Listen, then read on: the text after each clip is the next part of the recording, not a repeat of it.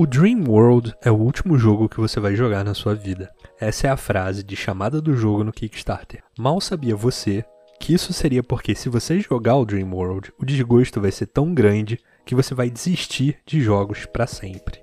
O jogo foi publicado no Kickstarter em março com uma meta de 10 mil dólares. Mas essa meta, que para um jogo é pífia, não tem nem como falar para um MMORPG, é só a cereja do bolo para quem entrar na página do Kickstarter e dar play no trailer da campanha. Não tem como assistir esse trailer sem sentir vergonha. Eu entenderia se fosse o projeto de dois estudantes na faculdade, começando a colocar para funcionar um jogo multiplayer e para isso usando recursos prontos de engine, mas querendo orgulhosamente mostrar para o mundo o que estão fazendo. Mas aparentemente esse projeto quer ser levado a sério. Sério, observem o que eu estou mostrando para vocês agora. Isso é o trailer. Esse é o jogo. Essa é a promessa. Isso é sério, não é uma piada. Pelo menos não de propósito. A ideia do jogo é ser um MMO de mundo aberto que permite que os jogadores expandam a sua criatividade, influenciando o mundo, criando formas, construções, objetos que vão ser permanentemente, vão realmente afetar o mundo ao redor. Se você ainda não fez isso, me segue no youtube.com.br lotus e nas redes sociais, todos os links na descrição do podcast, e você também pode comprar seus energéticos na Rox com meu cupom de desconto, LOTUS10, que te dá 10% de desconto em todas as compras. Todas as informações estão no link de todos os episódios do podcast.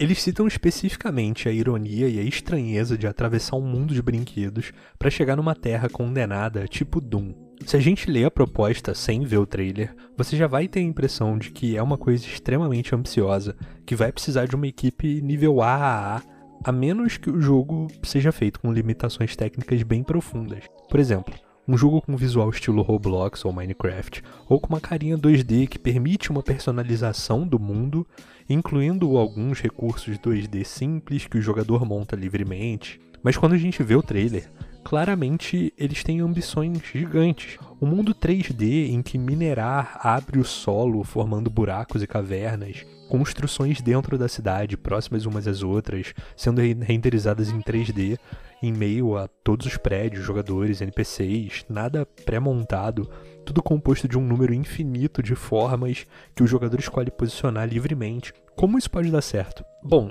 não importa, porque o trailer não te dá absolutamente nenhuma esperança de que esse projeto sequer vai começar a sair do chão. É só mais uma ilusão do Kickstarter. Só que as pessoas apoiaram. Um pouco mais de 64 mil dólares foi o valor apoiado. Pouco, mas seis vezes o valor pedido inicialmente pela campanha do jogo de 10 mil dólares. Um voto de confiança a uma equipe que já parece ter muito mais confiança do que sensatez. Só que se você já achava que ver esse trailer era suficiente para se assustar, não se preocupe as coisas vão ficando cada vez mais bizarras quanto mais a gente descobre sobre esse jogo. Já estava claro desde o início o incrível potencial de enganação desse projeto, quando a gente descobre que um dos fundadores já teve um outro projeto no Kickstarter, uma caixinha JBL braba, estileira Iron Man pra você carregar no peito, tipo Homem de Ferro mesmo provavelmente uma ideia melhor do que a do Dream World, o que não quer dizer muita coisa. Mas ele não parou por aí, porque em 2020 foi anunciado por ele o projeto Elysium, que era um MMO criativo de criação de mundo, que ele afirma que já estava financiado, e o jogo é exatamente igual ao Dream World. Quando você olha a interface, a interação do personagem com o mundo, é o mesmo jogo. Não existem duas coisas igualmente tão feias assim no mundo. É uma só. O Dream World é esse Elysium. Como já tinha sido informado na época do Elysium que o jogo estava sendo financiado, quando o Kickstarter do Dream World é lançado, eles falam que tem financiamento da Y Combinator. Eu sempre curti saber sobre startups e coisas do tipo, e se você pesquisa sobre essas coisas no cenário gringo, tem uma grande chance de você já ter ouvido falar da Y Combinator. Ela é uma empresa de venture capital que basicamente investe em startups. Só que quem em sã consciência investiria no projeto desses caras? Ainda mais uma empresa de sucesso, investir mais de 600 mil dólares, que é o valor que falaram que foi investido, num projeto como esse. Não faz sentido. E se eles investiram 600 mil dólares, por que, que a equipe pediria financiamento coletivo de 10 mil? Hum, muitas coisas nessa história não fazem muito sentido. Se o apoio foi dado devido ao fato de um dos desenvolvedores ser um engenheiro de sucesso, é, como ele diz, já trabalhou no Google, no Facebook, na Apple, só que ele era engenheiro de robótica E no Google, ele foi estagiário. Ele ficou menos de um ano como estagiário no Google e trabalhou na Apple também como engenheiro de robótica. Não tem nada a ver com desenvolvimento de jogos. 600 mil dólares de financiamento porque o cara foi estagiário no Google. Difícil, né, galera? Eu tenho certeza que dentro do trabalho dele como engenheiro de robótica na Apple por mais de dois anos, o cara realmente pode ter sido um ótimo profissional, o que não torna ele um programador líder do desenvolvimento de um MMO. Mas para mim, todos os aspectos bizarros dessa história, como o fato de que você só teria acesso ao alpha se indicasse mais duas pessoas para apoiarem o esquema de pirâmide, o projeto do Kickstarter, desculpa, ou essas questões estranhíssimas do financiamento, nada disso é mais estranho do que o jogo em si. O alpha acessível do jogo foi publicado na última semana de maio e é assustador ainda mais assustador do que o trailer. Se você achava que o trailer é ruim, o alpha parece ainda pior do que o trailer inicial. O alpha parece pior do que os vídeos do Elysium de 2020. O youtuber Skiazus, eu não sei como pronuncia o nome dele e vai ser Skiazus, acreditou no projeto no início. Mas ele fez uma live recentemente acessando o Alpha e debulhando os desenvolvedores. E eu vou compartilhar com vocês aqui algumas das gravações deles com os meus comentários. Começando com o mais óbvio e a observação mais simples, que é a imensidão vazia desse mundo todo que você consegue ver. São prédios gigantescos pré-made, comprados em loja, nenhum feito pela própria equipe, e parece que as construções não tocam o chão. A integração dos recursos, a física, não faz sentido. Os prédios parecem flutuar tem uma quantidade absurda de espaço entre um prédio e outro, então você não tem a sensação de estar num mundo, numa cidade ou numa vila. São só prédios soltos posicionados aleatoriamente num plano aberto. É exatamente do mesmo jeito que é um projeto de jogo feito por pessoas que não têm absolutamente nenhuma experiência em fazer um jogo. Se você entrar num site de download de jogos de RPG Maker, tem muitos jogos incríveis e eu sou apaixonado pelo RPG Maker. Só que tem muitos jogos que são prédios gigantescos em ruas gigantescas numa cidade gigantesca em que nada tem proporções que fazem sentido.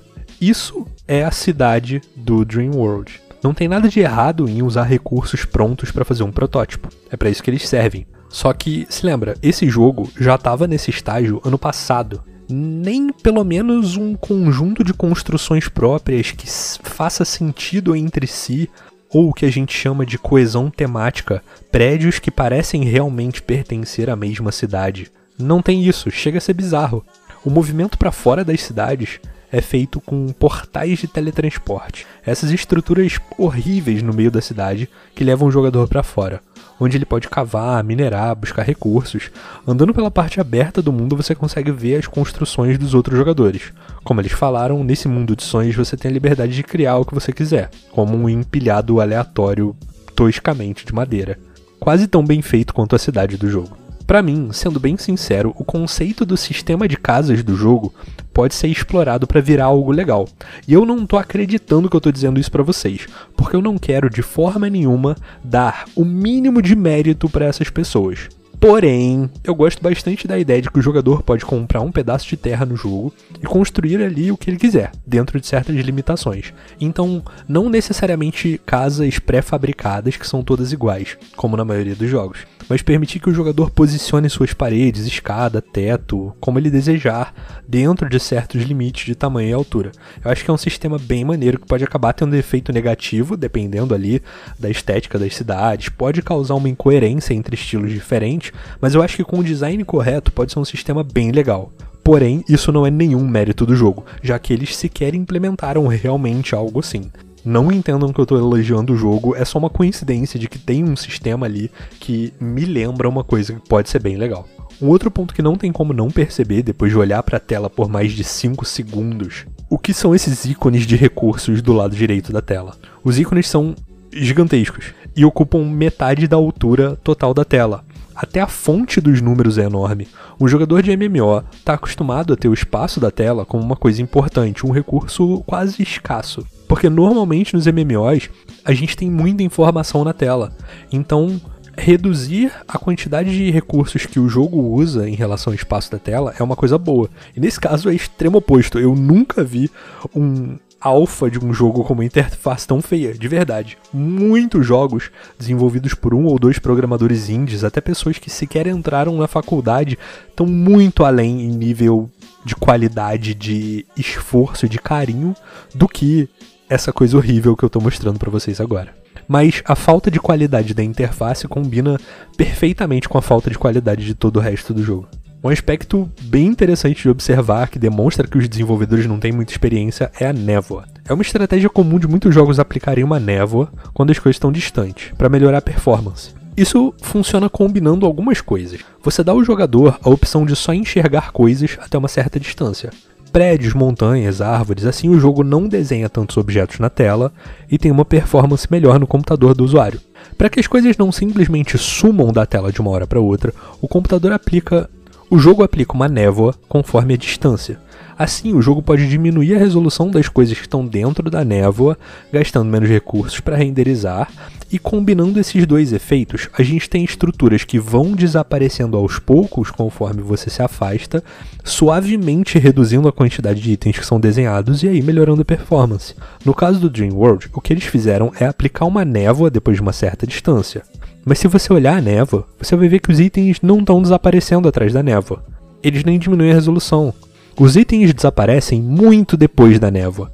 Então, ao invés de você ter coisas sendo desenhadas na tela em quantidade reduzida, você tem mais. Os mesmos prédios, árvores e montanhas são desenhados, só que agora com uma névoa por cima, piorando a performance. Um outro aspecto que eu quero mencionar para vocês sobre o carinho e o empenho que os desenvolvedores tiveram com esse jogo é o multiplayer. Porque um MMORPG é um RPG massivamente multiplayer. Ou seja, ele tem uma quantidade massiva de jogadores jogando juntos ao mesmo tempo.